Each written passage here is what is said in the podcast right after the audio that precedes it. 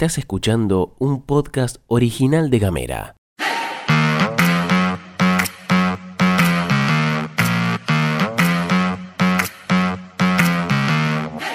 Hoy es jueves 13 de abril, mi nombre es Elena y tengo varias cosas para contarte. Bienvenidas y bienvenidos a la pastilla de Gamera.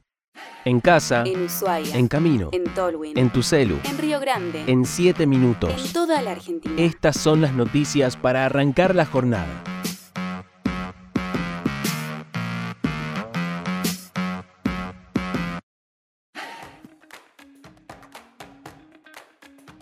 Buenos días. Hoy voy a reemplazar a Gastón. Arrancamos económicos porque el gobierno de la provincia anunció que realizará el mercado del fin del mundo en Río Grande con temática malvinera. Esto se enmarca dentro de las actividades por el mes de Malvinas y tendrá emprendedores y actores de la economía popular que homenajearán a veteranos y veteranas de guerra de Malvinas. Más de 100 emprendedores de Río Grande, Ushuaia y Tolwyn estarán presentes con stands, muestras, intervenciones artísticas y degustaciones.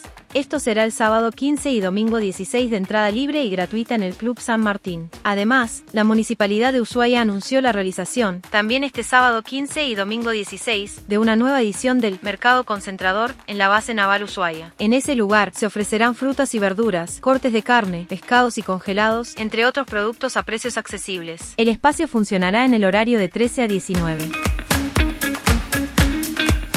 Vamos a Malvinas porque diputados nacionales del Frente de Todos presentaron un proyecto para derogar el acuerdo firmado en 2016 por el ex vicecanciller argentino, Carlos Forradori, y el ministro británico de Relaciones Exteriores, Alan Duncan, al considerar que ese pacto implicó una cesión de soberanía. Las concesiones realizadas a la ocupación británica de nuestro territorio y la permisión de la explotación de los recursos naturales fueron en contra de nuestro reclamo de soberanía, sostuvieron, en similares palabras, los diputados en los fundamentos de la iniciativa. Mientras tanto, a contramano de los pactos humanitarios internacionales, el gobierno británico suspendió el proceso de identificación de soldados argentinos enterrados en Malvinas. Esta decisión unilateral fue calificada de bajeza por parte del gobierno de Tierra del Fuego. Desde las islas, siguen llegando declaraciones provocativas en contra del reclamo de soberanía nacional. Roussel Laforte, secretario del Comité Ejecutivo del Gobierno Ilegítimo, declaró que en honor al tiempo y a la reiterada costumbre argentina cuando de elecciones se trata, junto a la perpetua crisis económica, este año es predecible una intensificación de la retórica populista malvinense por parte de nuestros vecinos del Atlántico Sur.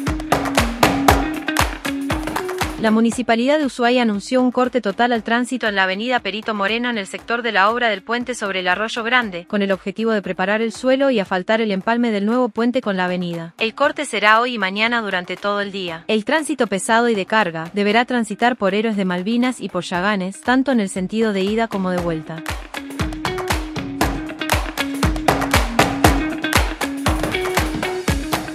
Y le damos paso al minuto deportivo en la pastilla de gamera de la mano de Cime Gutiérrez. Muy pero muy buenos días a todos. ¿Cómo están? ¿Cómo les va? Les traigo muy pero muy buenas noticias. Seguimos hablando de selección nacional. En este caso, medalla de bronce para las tiburonas. Fue en el Open Panamericano de Waterpolo femenino que la selección nacional se quedó con este tercer puesto al vencer a Perú por 14-0 en el Open Panamericano. Además, la U17 se quedó con el cuarto lugar y la clasificación al Mundial.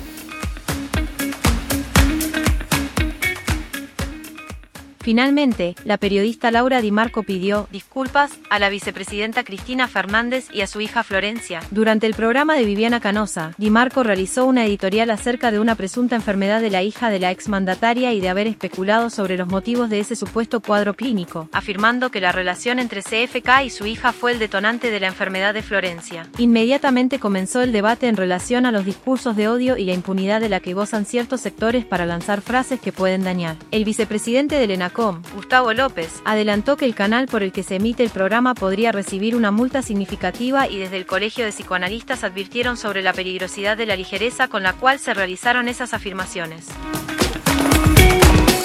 El presidente de la empresa estatal Energía Argentina, Agustín Jerez, afirmó que la construcción del gasoducto presidente Néstor Kirchner tiene un avance de obra del 45%, lo que permitirá tener la habilitación operativa para la fecha prevista del 20 de junio. Según informa Telam, tras la etapa 1 se prevé un ahorro por 4.293 millones de dólares por la sustitución de importaciones de gasoil, Fueloy y GNL para generación, a los que se sumarán otros 3.168 millones de dólares adicionales cuando se concrete la etapa 2 por el reemplazo reemplazo de las compras de gas de Bolivia, energía eléctrica de Brasil y Uruguay y la reducción en las importaciones de GNL. En esta ecuación económica de los próximos años, la proyección es que la Argentina solo deberá afrontar importaciones por 1.326 millones de dólares al año en concepto de embarques puntuales de GNL y líquidos para cubrir el pico de consumo del invierno. Mándanos un mensaje de WhatsApp al 549-2901-502990 Recibí nuestros contenidos en tu celular y hablemos distinto.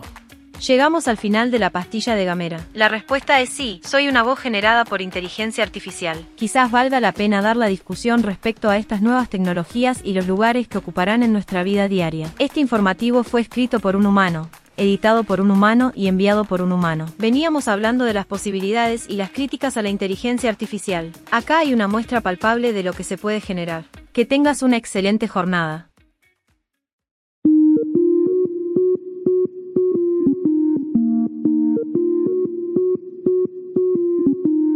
Estás escuchando un podcast original de Gamera.